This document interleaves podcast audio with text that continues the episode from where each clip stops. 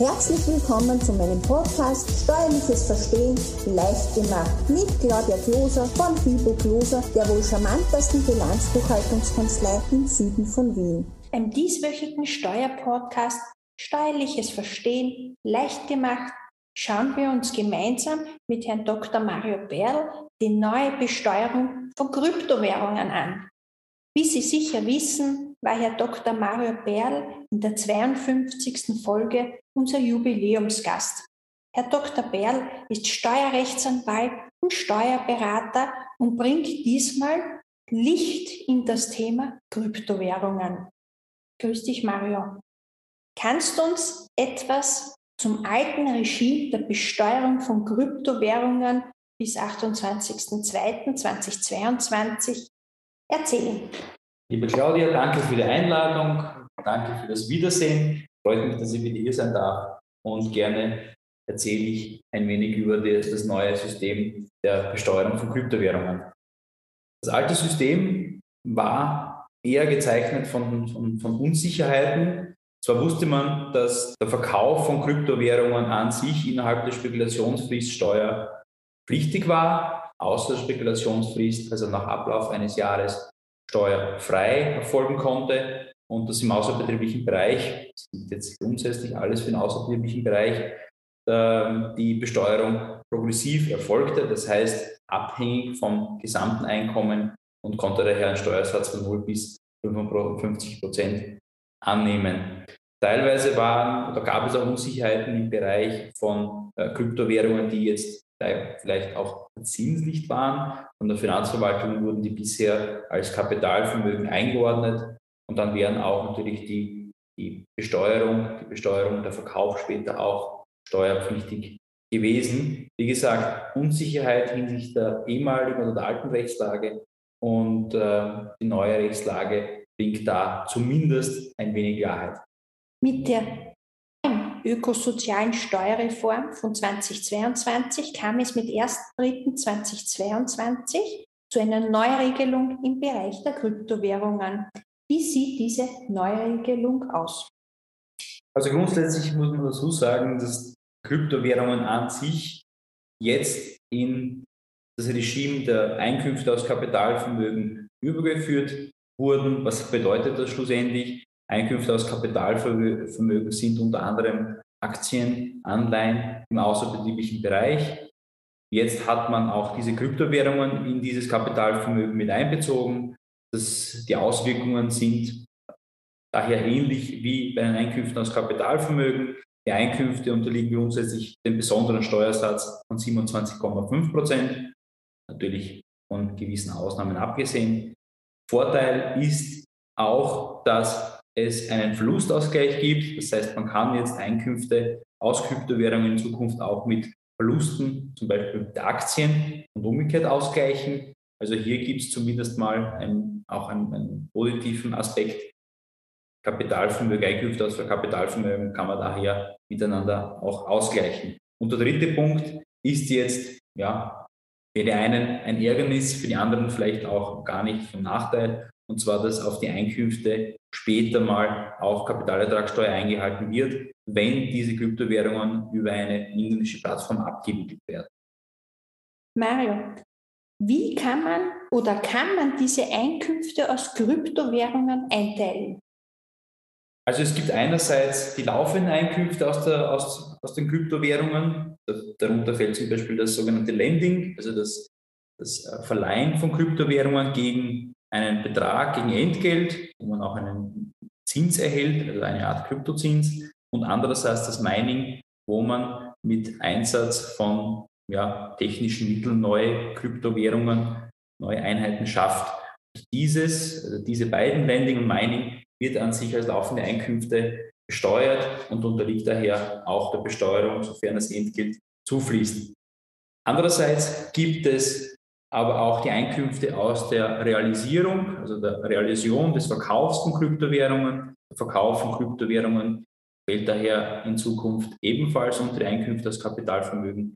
Und da gibt es dann auch einige Besonderheiten, die man noch beachten müsste. Aber im Großen und Ganzen laufende Einkünfte aus Lending und Mining und äh, Einkünfte aus der Wertsteigerung im Zeitpunkt des Verkaufs, der Umwandlung von Kryptowährungen zum Beispiel in Euro oder US-Dollars. Die meisten Regelungen von unserer Gesetzgebung sehen ja Übergangsfristen vor. Gibt es hier auch Übergangsfristen?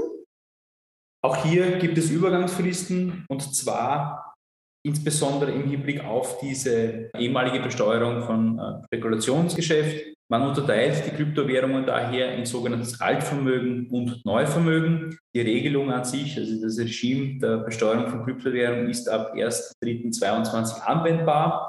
Und äh, als Altvermögen gilt daher jenes Vermögen, das bereits am 1.3.2021, also genau ein Jahr davor, das entspricht im Endeffekt auch der Spekulation, Spekulationsfrist, angeschafft wurde. Also jene Gegenstände oder jene Kryptowährungen, die am 1.3.2021 angeschafft wurden vor diesem Datum, sind Altvermögen, unterliegen daher noch dem alten Regime mit der Spekulationsfrist und alle Kryptowährungen, die ab 1.3.21 erworben wurden, fallen daher unter das Neuvermögen und unterliegen daher schon der Besteuerung. Eine Besonderheit gibt es zwar dann auch für Kryptowährungen, die zwischen dem 31.12.21 und dem 1.3.22 veräußert wurden. Da gibt es die Möglichkeit, diese ins neue Regime zu überführen. Wann macht es Sinn? Wenn man zum Beispiel Verluste erzielt hat, könnte man die Verluste in Zukunft auch mit den Gewinnen aus Kryptowährungen gegenrechnen. Und natürlich die Besteuerung war zu dem Zeitpunkt noch äh, mit dem progressiven Steuersatz und hier kann man in den 27,5% besonderen Steuersatz reinoptieren. Die CAST-Anwendung wird aller Voraussicht nach ab 2024 greifen. Ein freiwilliger Abzug in besonderen Fällen ist aber auch bereits ab 1.3.2022 möglich. Gibt es im Bereich der Kryptowährungen steuerneutrale Vorgänge oder Optimierungsmöglichkeiten? Das Gesetz sieht vor, dass bestimmte Vorgänge tatsächlich vorläufig steuerneutral gehalten werden. Im Gesetz angesprochen äh, sind die, die Airdrops, äh, Bounties, Hardforks. Äh, was bedeutet das? Also das sind oftmals Kryptowährungen, die auf die unentgeltlich bereitgestellt werden oder aufgrund einer unwesentlichen Leistung beruhen, also Airdrops und Bounties. Und auch das Abspalten von der ursprünglichen Blockchain Hardforks, sogenannte Hardforks, sind auch steuerneutral. Was noch steuerneutral ist, ist das sogenannte Staking, äh, oftmals verwechselt mit dem, mit dem Lending, das ich oben auch schon ausgeführt habe, also der, der Einsatz von Kryptowährungen zur, ähm, zur Transaktionsverarbeitung. Also vorhandene Kryptowährungen werden verwendet, um neue Kryptowährungen zu erstellen. Der Vorgang ist steuerneutral bzw. vorläufig steuerneutral. Wenn ich später natürlich dann die Kryptowährung tausche, veräußere, dann fällt dort die Steuer an.